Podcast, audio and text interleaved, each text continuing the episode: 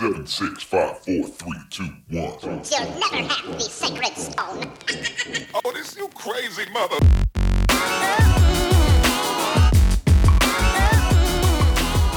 Bueno, saludos a todos. Mi nombre es William. Y Robert. Y hoy nos encontramos en el episodio número 26 de Migaja. Y vamos a hablar de la migración de Puerto Rico.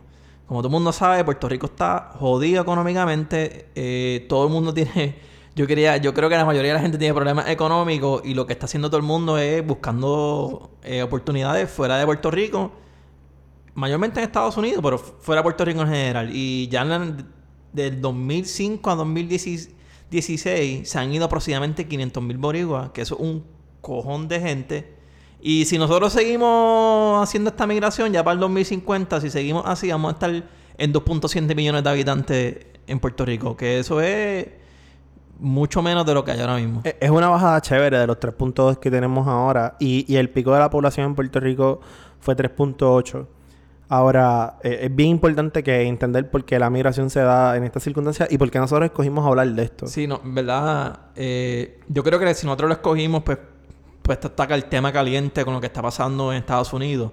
Pero aparte de eso, si vamos a hablar en- personalmente, mi familia ahora mismo, desde un año y pico para acá, de todos mis hermanos, yo soy el único que vive en Puerto Rico. Estoy seguro que casi... Mi hermano está afuera, sí. So yo que- solamente tengo un hermano y él está afuera. So que mucha gente es, afectada por la migración. Eh, como todos pues, saben, la migración es el proceso de irte a un país totalmente nuevo para uno, para una persona. Y hay diferentes tipos de migración. Mayormente la gente que Robert y yo conocemos se van a, se van a migrar porque por busca de trabajo. Eh, es que en verdad es para lo, lo más fácil para nosotros. Sí, busca trabajo. Y nosotros estamos chilling porque nosotros somos ciudadanos americanos que podemos ir a otro país Que podemos viajar sin fácil. necesitar visa. Exacto. Porque usualmente, si tú fueras de otro país que no fuera Puerto Rico, entrar a Estados Unidos hubiese sido un revolú. Necesitas una visa, igual que otro país. Si nosotros vamos para Europa, necesitamos una visa para trabajar, y para después se aplicar otras visas de residente, etcétera. Eso que es un proceso difícil, pero pues que ocurre diariamente. Eh, Pero hay que dejar claro que este ciclo de migración, porque es un ciclo, no es el primero que pasa en Puerto Rico. ¿Tú crees que es un ciclo? Pues, mano, sí, en verdad, o sea, en mi sentido más optimista, si Puerto Rico no mejora su economía, obviamente va, eh, Puerto Rico se va a vaciar mucho más. Pero, pero, la historia demuestra que anterior a esta, hubieron, hubo otras inmigraciones, otras Es migraciones. que yo diría que no es un ciclo. Hubo otras migraciones. Yo creo que es que comenzó un movimiento y se ha quedado, ¿sabes? Constante. Se, se empezó lo más cabrón fue después de la Segunda Guerra Mundial, cuando hubieron toda esta industrialización por, pues, por todas las cosas de la guerra. Siempre se dice que quieren más trabajo, más cosas que hay que hacer. Muchos boricuas empezaron a ir para Estados Unidos. Por eso, pero eso, Pero eso es la fueron los Segunda Guerra tiempos, Mundial. Pero eso fueron los tiempos de, de Muñoz, para allá, para 1940. En la Segunda Guerra Mundial Estados Unidos entró en el 42, pero ya estaba corriendo desde el 39. Estamos hablando de que eso es antes de También entonces, si tú te pones así por los años, desde que Puerto Rico tiene su democracia como tal Estado Libre Asociado, No, porque el Estado Libre Asociado Pero vino en el 50 y pico. Pues eso es lo que estoy 52. diciendo. Que ya para esa época ya había gente que estaba yendo. Exacto. ¿Sabes? Antes de que Puerto Rico fuera Estado libre asociado, ya la gente se está yendo de Puerto Rico. Pero también es que hay que entender que en ese punto Puerto Rico dependía en su mayoría de la agricultura y había una pobreza ridícula.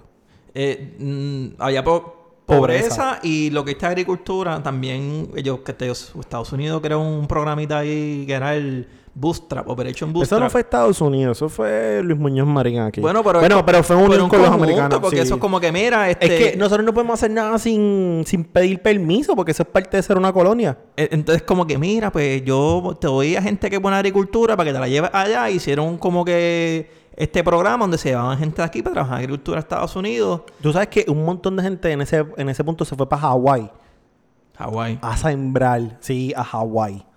No, y, mu- y mucha de la gente que se fueron, la mayoría están... Todo el mundo sabe que en Nueva York eso es casi puertorriqueño y, y Florida. Bueno, hay más puertorriqueños fuera que en Puerto Rico.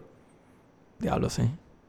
Eso sí que está fuerte. Tú sabes que fuera de Puerto Rico y en Estados Unidos solamente... En Estados Unidos Hay solamente. más eh, gente que con descendencia boricua y boricua que los mismos residentes ahora mismo. Obli- Obligado que, que hay como 5 millones afuera. Algo así. Yo sé que lo más importante es que después de María, que fue un acto grande en Puerto Rico, o hablando de este movimiento de, de migración, el, el- el impacto más grande fue ahora mismo reciente. Después de María, todo el mundo se fue. Todo el mundo conoce. Me fui, me fui, me fui. Mis hermanos se fueron por después de Mi María. hermano ya se había ido antes de María, pero, pero fue por la situación económica del país. Pero mucha, mucha sabía. Mis hermanos se fueron y... O sea, se tiene información que ya se han cambiado en un año después de un huracán. 6.000 resi- este, direcciones de residentes han cambiado. Que... Y eso hay gente que la cambia porque hay gente que le pichea Porque no es lo mismo decir, voy para casa de mi tía a ver cómo me va a Estados Unidos, Nueva York, a buscar un trabajito y vuelvo para atrás, que decir, mira, para el carajo me voy y ahora yo soy residente americano. Y tú puedes ser residente más que de un país a la vez. Ahora, De un estado. pues, o un, o un pa- Ah, sí, O sea, no está- ser residente en Puerto Rico, en Puerto Rico, residente allá. Eres No, uno de los dos. es So, como que, mira, voy a ser residente americano. 6.000 personas en un año nada más. Pe- Y, y- Que esos son familias. O sea, a mí me- yo sé que los puertorriqueños se van para Nueva York, se van para Florida. Eso es como que lo normal. Esa, esa es la fácil. Porque tú te vas a encontrar gente que en esos dos estados te vas a encontrar gente de Puerto Rico. Pero, mano, hay gente de Puerto Rico en todas partes.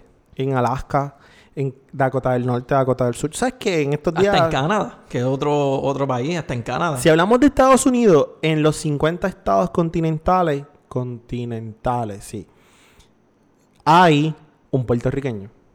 Mínimo. hay puertorriqueños. Hay, hay Fácil. comunidades. Hay comunidades. Hay comunidades boricuas.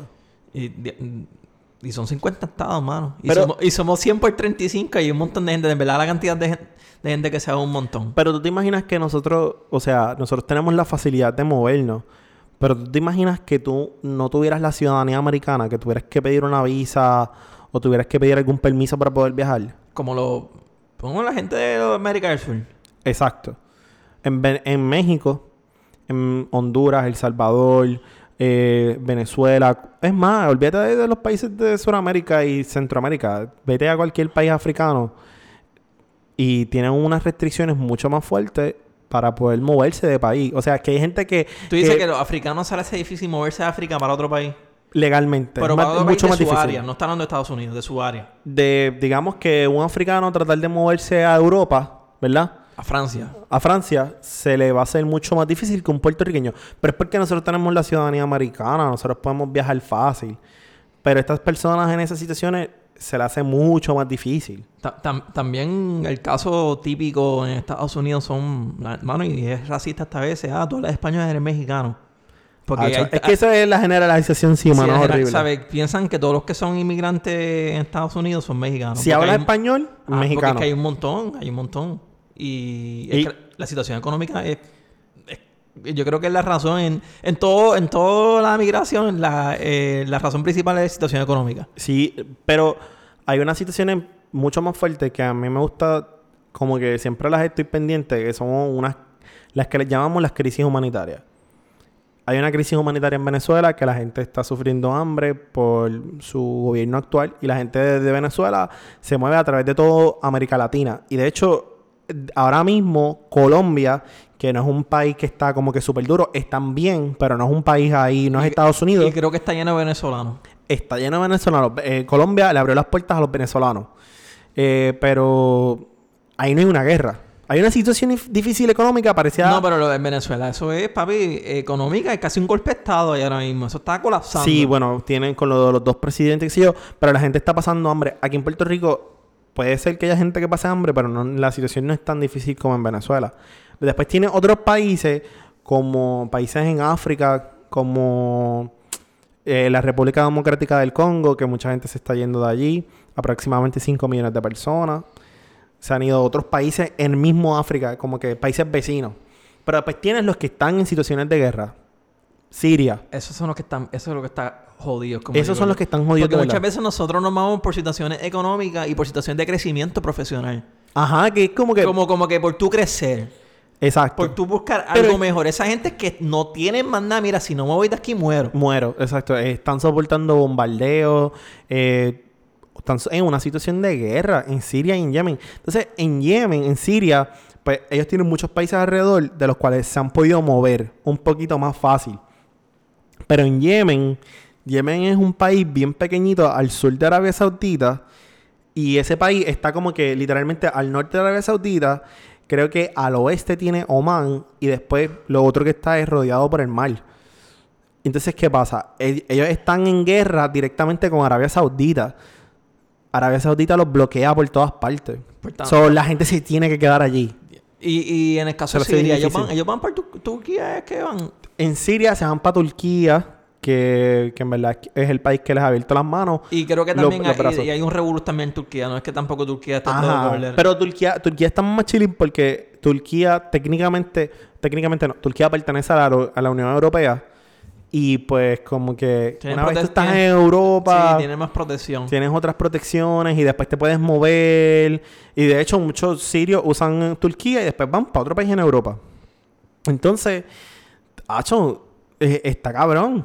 O sea, nosotros nos estamos mudando porque quiero conseguir un trabajo. Me estoy mudando porque no puedo conseguir un trabajo, no, este, quiero crecer, conseguir un mejor trabajo profesional. Y tenemos todo. Si, un fa- por lo menos, yo no, yo me atrevo a decir que todo el mundo en Puerto Rico por lo menos tiene un familiar que se fue ya. Mínimo. Mínimo. Mínimo. O sea, y la cosa no es esta. Nosotros nos vamos de aquí de Puerto Rico porque las- puede ser que nuestra situación económica, que hemos hablado, de oportunidades. Pero la, la cosa más brutal para mí es que hay gente que entra a Puerto Rico. ¿Sabes? Y como inmigrante. Viene, Ah, bueno, sí. ¿Sabes? Que también... Pero nosotros tuvimos un pico donde teníamos un- dominicanos que venían a Puerto Rico La gente de Cuba también. y de Cuba. ¿Sabes? De Cuba. Eh, nosotros no estamos yendo porque esto está jodido y hay gente que dice, mira, yo voy donde ustedes porque ustedes están menos jodidos que nosotros. Exacto. Y se quedan Pero no te creas, y mucha gente últimamente se está yendo también a República Dominicana. los puertorriqueños. Hay una comunidad de puertorriqueños fuerte en República Dominicana que se han ido a buscar una Pero mejor aquí ahora situación mismo económica. de Dominicana hay hasta comunidades grandes en Puerto Rico. No, claro, pero, pero tienes que ver cuándo esa gente vino. Exacto, son gente ya ma- mayor, como digo yo, no son No, gente no es joven. gente que está viniendo. no, o sea, si tú miras la migración de dominicanos ahora a Puerto Rico, es mucho menor que lo que era Sí, sí. en los 90 o al principio del 2000. Mi, mi vecino cuando yo vivía, cuando chamaquito, era cubano. Y él decía que no vuelve para atrás, para allá ni para el Es que carajo. está- Pero entonces, tú te pones a ver y nosotros los puertorriqueños, y tanto los puertorriqueños como los americanos, y en este caso también los europeos, porque los europeos lo hacen con los africanos, los puertorriqueños lo hicimos con los dominicanos, los americanos lo hacen con todo el mundo que no sea americano, excepto si eres de Europa, porque si eres de Europa, pues estás salvado. Pero siempre vemos al inmigrante como, ah, este vino a quitarme el trabajo. Si este viene a tomarme la habichuela. Está cabrón. Siempre es como que no, este, este vino y me le está costando el país. Este vino y está haciendo las cosas mal. Y- Brother, eso no es así. Pueden pensar eso porque... ¿Cómo? Espérate, pueden- no me digo, pueden pensar eso porque lo más seguro, eh, por decirte un ejemplo, quiero hacer X trabajo, pero no hay gente que haga X trabajo porque nadie lo quiere hacer. El inmigrante hace cualquier cosa para ganarse el Ah, dinero bueno, en porque él quiere de verdad echar para adelante. Eso, Bueno, hace lo que sea. Ok, out, time out. No podemos decir que, que él quiere echar para adelante. Es que no hay más break. No hay más break. No hay más break. Exacto. Eso que él hace Y, lo que- y hay mucha gente que se aprovecha de eso. Claro. Pero entonces, vamos a hablar las estadísticas. Las estadísticas dicen que si tú comparas una persona nativa, ¿verdad? Que es de ese país, versus un inmigrante, si ninguno de los dos tiene un grado de trabajo, usualmente los trabajos que se van a, perdón, se van a conseguir son fábricas, construcción, ese tipo de trabajo. De, de industri- de industria. Ajá. Y esos trabajos usualmente se los daban a los inmigrantes porque les salía más barato. So ahí el inmigrante se llevó el trabajo. Pero después, si tú vas a ver, por ejemplo, los que tienen educación, una maestría, un doctorado, usualmente se van por la tecnología. Y usualmente los cogen a ellos, pero es que están mejor preparados. Porque saben dos lenguajes. ¿Saben? Empezar. Ajá, o sea, si tú miras a ver la cantidad de personas de Asia que vinieron, o de China, o de Japón, o de India, que vinieron a Estados Unidos, estudiaron bien cabrón, mano, se preparan muchas veces mejor que los americanos. Bueno, ahora mismo, nosotros, para el trabajo nosotros, si no sabes inglés, no puedes trabajar prácticamente. porque es el idioma que todo el mundo ¿Sabes? va- Todos los días hablamos inglés. Mal pateado, pero te hacen la entrevista en inglés. Si no sabes inglés, mira, brother, en verdad no. no va para ningún lado. Eh, yo creo que además de ese challenge de, de que tienes que echar para adelante, yo me puedo identificar cómo tú trabajas mejor. Yo trabajo mejor bajo presión. Si tú me dices, William, y todo esto para el viernes, yo te lo voy a hacer. Esa gente tiene esa presión constante. Si no echo para adelante, me jodo porque estoy solo. me tengo que ir, estoy solo, no tengo mi familia, me van a deportar con Te- la persa. Tienes prejuicios de, de cultura. O sea, por decir, eres de color, te van, ah, mira este. Si habla español, ah, mira este inmigrante. Ilegal. este entró ilegal porque habla español. Y eso es lo que me encojona. Porque entonces tienes como que esta visión de que todos los inmigrantes son malos. Mano, y en verdad hay un montón de inmigrantes en Estados Unidos. Si volvemos a hablar de Estados Unidos, hay un montón de inmigrantes en Estados Unidos. Eh, y hay muchos más en Estados Unidos que lo que hay en cualquier otra parte Pero del mundo. que- ¿Sabes? Como que Estados Unidos es el spot para llegar. Si hay tanto, va a haber buenos y malos. En toda esta vida hay cosas buenas y cosas malas. Pero como hay tanto, pues la cantidad tú la vas a ver grande. Pero es que hay millones y millones. Por eso. Pero lo interesante es que los inmigrantes contribuyen a las contribuciones. ¿Tú sabes que bueno, hay los inmigrantes? legalmente. ¿Ah? Los legales. Ah, papitos, checate esto. Yo no sabía esta mierda. So, resulta ser que los inmigrantes a veces para trabajar usan seguros sociales que, que son viejos. De gente que se murió o que son viejos y pagan seguro social. Pagan seguro social sabiendo que no lo van a recibir. Porque ese seguro social no es mío. Yo estoy trabajando con ese seguro social. está de un acto ilegal. Estoy hablando de un acto ilegal, pero como quiera le están pagando al gobierno Pero ¿y por qué hacen eso? Ah, para conseguir trabajo. para conseguir el trabajo. Porque para conseguir el Roberto estás diciendo que, que, que el inmigrantes roban la identidad, Roban- contribuyen, porque, porque como quieran que están robando, contribuyen a... a- a- contribuyen. Entonces, hay otros inmigrantes que tienen un tax ID number. Y ese, ese tax ID lo consiguieron legal o pueden haberlo conseguido ilegalmente. Pero con ese tax ID pagan impuestos también para conseguir trabajo. O sea, hay malos, pero no todos son malos. No, no, lo que pasa es que yo creo que, que también cuando ven estos casos de delincuentes que hacen este, en el mundo, en el bajo mundo, Ajá. hacen cosas ilegales y ven que habían esta gente en el país, ya, ya generalizan. Pues Pero es que hay claro, tanto. Es bien fácil. Hay tanto, mira, es- Pero hay 42 millones de inmigrantes en Estados Cabrón, no Unidos. me digas que tú quieres que los 41 por lo menos sean buenos y tengan más que un millón malos. Ok. Eso es no- imposible. Yo te voy a decir, hay 42 millones de inmigrantes en Estados Unidos. Se estima que 10 millones de esos, o el 25%, entró ilegal.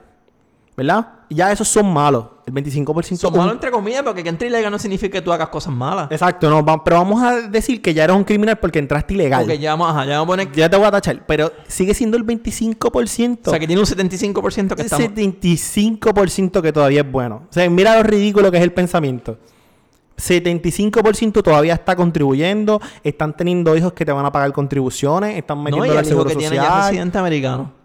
Exacto, es ciudadano. Es ciudadano, pero perdón, ya es ciudadano americano. Es ciudadano americano, pero entonces la gente todavía lo considera y se va a seguir considerando inmigrante, pero se le dice inmigrante de segunda generación y inmigrante de tercera Ay, generación. cabrón, yo nunca escuché esa mierda. Son ciudadanos americanos. Sí, ¿quién tú eres? Yo soy inmigrante de tercera generación. Mira, cabrón.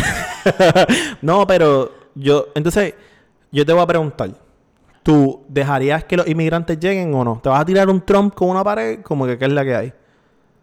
Mano, en verdad, mira, esto de, de, de, de- de Trump, eh, a mí me, me, gu- me- me gusta esto que está pasando, que lo encuentro interesante porque yo pienso que él está mal para empezar.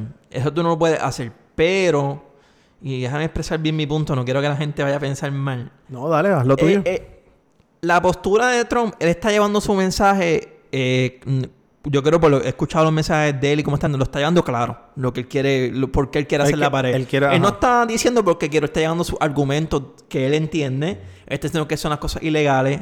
Y está diciendo muchas cosas que son verdades. No está mintiendo con, algunos números, pero no. Solamente los está exagerando. Ok, exacto, exacto. Pero son- no es lo mismo por yo decirte que esto está mal. No estoy, la solución de él no es la mejor. Yo no creo que la solución La solución, hay un problema, no vamos a estar mal decir que no hay un, hay un problema, sí, pero la solución de él no es la mejor. Es como, es, cabrón, es como que en vez de tú atacar el, el- el problema de verdad, tú estás cortando por otro lado para que se joda. No Ah, quiero más está- nada. Estás poniendo un palcho. Exacto. Estás poniendo un palcho a un tubo roto. O- es como decirte, mira, yo, este, yo soy una persona aborrecida. ¿Sabes lo que yo voy a hacer mejor para solucionar? En vez de yo cambiar y serme una aborrecida, yo, yo no voy a tener amigos. Y ya. Esa es la solución. Yo no voy a tener amigos y ya. Pero- Sigo siendo aborrecido. No, cabrón. Eso no es la solución. Cuando, cuando hablamos de. Si hablamos de la pared de Trump, yo no creo que sea la mejor solución. Yo no creo que haya una emergencia nacional porque sus ah, advisors, o sea, la gente de los duros en el Departamento de Defensa, los duros de inteligencia han dicho, mira, esto no es una emergencia. Hay un problema, pero hay mucha gente que está clara y lo, también lo han dicho, que pues una pared puede solucionar algo el problema, puede tener algo, pero no va a solucionar el problema de por completo. Eh, eh, tú, tú tienes que, yo creo, yo no creo en abrir la frontera a lo no, loco. tampoco así. Yo no creo en eso. Yo no creo que tú debas abrir la frontera a lo loco. Pero yo creo que tú tienes que tener un sistema eficiente. Ah, llegaste. Estás llegando. que te- tengamos un sistema eficiente que pueda permitir eh, mirar a esta gente, eh, pueda permitir verificar quién entró y quién no entró. Pero ¿qué pasa? Si tú, y esto es, aquí es que viene lo que hizo Trump, si tú vienes y limitas la cantidad de aplicaciones de gente que puede entrar, No, ¿verdad? y no solamente eso, una huelga de una persona. Él no está firmando una persona, que es la firma de él, es que tiene poder que haya gobierno. Una firma de una persona, Una- cabrón. Sí, por eso, Cabrón, pero... una pero persona es que, está haciendo una huelga. Pero es que, de nuevo, no soluciona el problema de por completo. La gente va a seguir 21 Savage. Él llegó a Estados Unidos, ¿verdad? Famoso. Legalmente. Él llegó a Estados Unidos legalmente y se quedó. Él no, él no cruzó una frontera. No, pero se le, se le pasó la mano y no, no renovó la visa. Ok. No renovó la visa como por 14 años. Cabrón, estupidez así. Pero la- hay un montón de inmigrantes que pasan por eso. Que no fue que cruzaron la frontera ilegalmente. Fue que literalmente llegaron y se quedaron. Mira, cuando está esto de, de Trump que estamos hablando ahora mismo, yo dije, pues, déjame ver, buscar la información de cuán fácil debe ser tú conseguir entrar a Estados Unidos legalmente. Cabrón, son tantos pasos. Hay que esperar un montón. Un cojonal de chavo. Te creo que te salen más de mil dólares. ¿Tú crees que la gente que viene en las caravanas esas que, que salieron desde... Tienen mil pesos. Desde, desde dónde se... Desde, desde- Desde, el desde Honduras, El Salvador, bien abajo. miles de personas caminando desde Honduras hasta allá a la frontera. ¿Tú crees que van a tener mil dólares y esperar semanas y meses cuando las solicitudes son ya menos? No, y un y que- proceso, cabrón, que tienes que tener un agente, que si tienes que tener una entrevista. Pero te voy a decir, es- eso, eso fuera así si no estuvieran atrasados. Cabrón, pero son cientos de miles de solicitudes atrasadas que tienen en backlog. Cerró el gobierno un mes y pico, un pues, mes. entonces, ¿por qué tú no- Hay más backlog. Porque entonces tú no vienes y, y solucionas ese problema. Un proceso más fácil, más justo y más económico para un inmigrante. Exacto, pero yo, de nuevo, yo no creo en las fronteras abiertas. So, yo creo que también tiene que haber un poquito más de seguridad en la frontera. Tal vez no sea una jodida pared, pero tal vez tú la puedas hacer con seguridad. Ahora, yo te voy a hablar claro. Yo no creo que la droga, o sea, si tú miras el juicio del Chapo, el Chapo está diciendo claramente cómo él trajo la droga a Estados Unidos y pasó por la puta frontera tranquilito por un checkpoint en camiones. Vinieron en aviones. La droga vino en camiones, Vino por todos lados. vino en submarino y vino en aviones. Pasó por fronteras, por aeropuertos. Cabrón, no pasó Mar- cruzando el- mar, el, jodido. y aire. No pasó cruzando el, el jodido desierto con personas llevando drogas. No fue así. Eh, tú o sea, di- dime tú, vamos a pasar toneladas de cocaína con gente caminando. Eso no hace sentido. o sea, no hace sentido. ¿Y qué vas a hacer con el aeropuerto? Ah, le va a poner una pared ¿Y, también, y qué, cabrón. va- y qué vas a pasar con la gente que se queda más tiempo de lo que tiene que hacer? No, ¿y qué vas a hacer con los barcos? Está el garete. Mira. no soluciona el, el problema. Mira, una historia rápida, corta. Eh, mi cuñado, eh, él es de descendencia italiana. Nosotros tuvimos una discusión un poco relacionada a esto fuerte o caliente, como digo yo. Porque él dice, él es pro Trump. Él dice que sí, mira, para el carajo a la pared, que esa gente viene aquí, no, que si esto lo otro. No quiero esa gente, esa gente lo que viene a traer son cosas malas aquí, que entren legalmente, que si no pueden entrar legalmente, que no entren. Y yo le digo, cabrón, se ¿y tu abuelo dónde es? Ah, él es italiano. Ah, ¿y, y cómo entró a Estados Unidos? No entró legalmente. ¿Yo qué sabes tú? Si en aquella época, si tu tatarabuelo, abuelo, ¿qué proceso habían? Él vino a trabajar a Estados Unidos, igual que mucha gente Y el viene. proceso era 10 veces más fácil. 100 veces más Estados fácil. Unidos se fundó una nación donde tú, el American Dream, tú puedes llegar y cumplir tu Inmi- sueño. Una nación de inmigrantes. Si tú demuestras Cabrón, en, ¿Qué? est- en esta nación, ¿sabes quiénes son los puros? Los indios. Los ah, indios. que, que- que los pagan para no sacarlos para el carajo, los tienen ahí eh, estos refugiados y los pagan para que no para que para que se para que no se vayan. No, no, que vayan, que tiene un revolú que yo- pagan para que le tienen unas tierras ahí protegidas, me- porque si no los sacarían para el carajo también. Tú me estás diciendo esto de un italiano. Pero yo estoy hablando también. Conozco historias de puertorriqueños que piensan de esta misma manera. Que llegaron a Estados Unidos, vinieron desde Puerto Rico con su ciudadanía americana y piensan que no debe haber espacio para otros inmigrantes llegar. Mira, si yo catalogo, ¿verdad? Si decimos que aproximadamente esos 10 millones de inmigrantes que entraron ilegalmente son malos, ¿verdad? Que son personas que son criminales como quiera sigue siendo el 25% de todos los inmigrantes, sigue siendo la fucking minoría. Que- de verdad, Y, y esa fucking minoría no todo una por la minoría, frontera. yo creo que de verdad, mira, fácil y sencillo. Si tú me puedes demostrar que tú puedes hacer una aportación positiva para este país, bienvenido sea. Yo creo que esa debe ser la postura de cualquier gobierno. Demuéstrame. Claro, porque te lo- voy a dar una probatoria. pero- Demuéstrame que tú eres digno de estar aquí, que tú de verdad quieres meter mano. Yo te dejo. Mira, yo, yo, yo me voy a ir más allá. Demuéstrame a mí que tú vas a pagar contribuciones, que tú vas a pagar el seguro social. Porque al gobierno a eso es lo que le importa, Ya. lo que le contribuyen. Ya. Es como tú dices, lo que le contribuyen. Si tú eres un genio, pues dale, ven para acá, haz research aquí, Sí. haz productos aquí. Si tú pagas contribuciones, pues dale y llega. Porque es que eso es lo que a mí me interesa. Yo, yo- esto se vuelve ya algo más de cuestión cultural. Como siempre hablamos, siempre es racismo, cultura, economía envuelta.